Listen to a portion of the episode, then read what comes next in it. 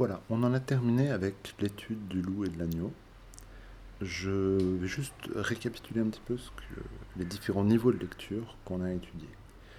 D'abord, tout simplement, on a une histoire. hein. Une fable, c'est toujours une histoire, dans un premier temps. Ici, l'histoire d'un loup affamé et d'un agneau innocent et sans défense. Le loup parle avec l'agneau euh, pour justifier le fait de le bouffer.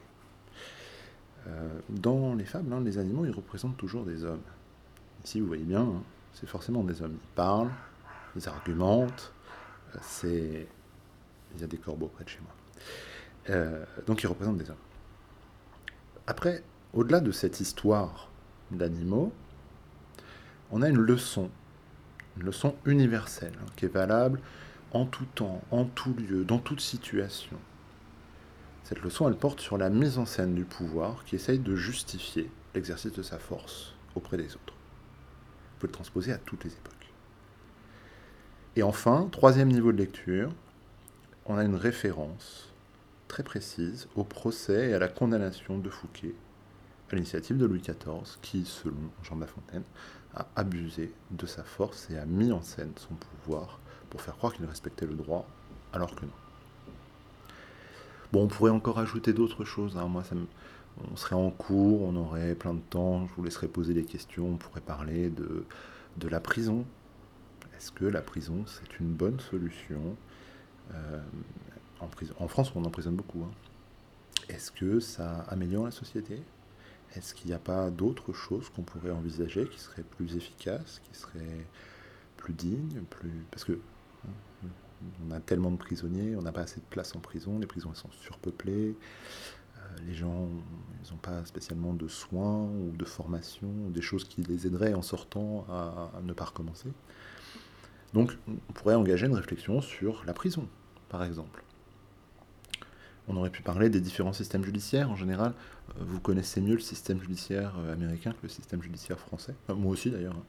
Euh, parce que bah, est beaucoup plus mis en scène dans des, films, dans des séries, dans des fictions que le système français.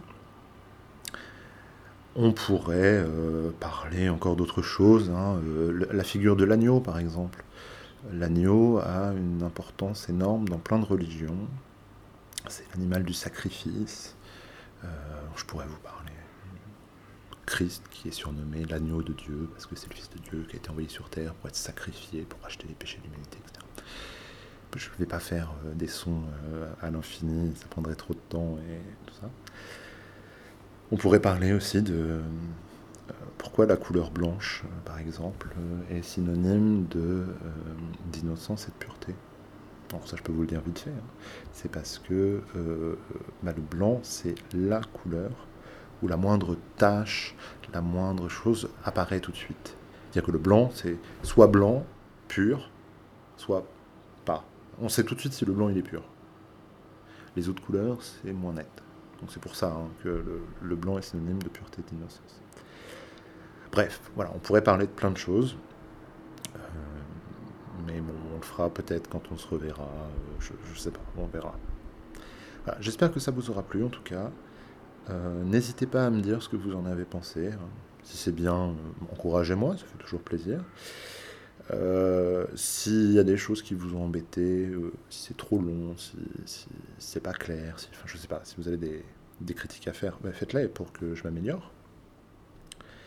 Et puis, et puis voilà, on se retrouve très bientôt pour une nouvelle fable, le loup et le chien. Portez-vous bien.